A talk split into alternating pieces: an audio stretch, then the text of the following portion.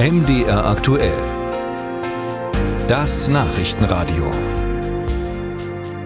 Brot ja, Bier nein. So könnte man kurz und knapp zusammenfassen, was Bayern für abgelehnte Asylbewerber plant.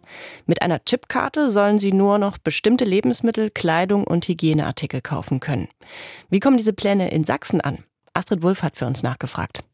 Milch mit hohem Fettanteil oder geringem. Biomilch, Haferdrink. Die Auswahl im Supermarkt ist oft groß.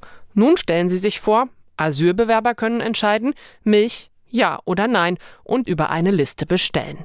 So war das in Sachsen mal, erzählt Petra Schagal-Sedi. Und daran fühlt sich die asylpolitische Sprecherin der Grünen im Sächsischen Landtag jetzt erinnert, wenn sie von den bayerischen Plänen hört.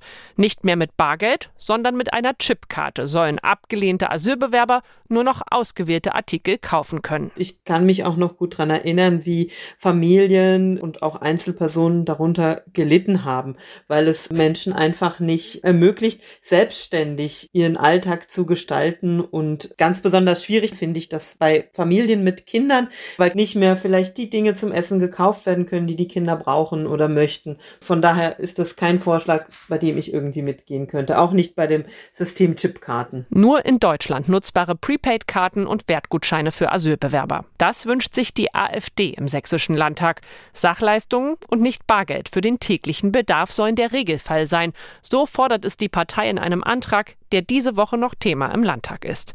Mitverantwortlich ist der AfD-Abgeordnete Thomas Prantl. Er sieht darin keine Bevormundung, was die Asylbewerber zum Beispiel essen dürfen und was nicht. In erster Linie wird man erfolgreich damit sein, eine missbräuchliche Verwendung äh, des zugewiesenen Bargeldes äh, zu unterbinden, indem das beispielsweise äh, ins Ausland weiterüberwiesen wird äh, oder dass es eben für Zwecke ausgegeben wird, äh, die nicht äh, unmittelbar für ein ordentliches Leben erforderlich sind, wie Zigaretten oder Alkohol. Und es geht natürlich auch darum, diesen Sozialleistungsmagneten runterzufahren. Das ist ja das Ziel der Übung, dass Sachsen unattraktiv äh, für Asylmissbrauch und Asylbetrug wird. Sachsens Sozialministerium plant auf Nachfrage keine Änderungen der aktuellen Regeln. In einer Stellungnahme zum AfD-Antrag von SPD-Ministerin Petra Köpping steht kurz gefasst, es gebe Sachleistungen, wo es möglich und gesetzlich vorgeschrieben sei. Pauschale Prepaid-Karten und Gutscheine seien hingegen nicht für Ausgaben für zum Beispiel Verkehrsmittel, Post, Telefonieren oder Freizeit geeignet. Außerdem seien Verwaltungsaufwand und Kosten zu hoch. Und auch rein menschlich gibt es keinen Grund, zu mehr Sachleistungen zurückzukehren, sagt Dave Schmidtke vom Sächsischen Flüchtlingsrat. Es ist ein herber Rückschritt, was die Rechte von Asylbewerbern angibt. Es ist ein herber Rückschritt auch, was die Integration betrifft. Denn, so der Flüchtlingsratsprecher, die Asylbewerber und Asylbewerberinnen sollten selbstständig entscheiden können, was sie kaufen und nicht als Menschen zweiter Klasse behandelt werden.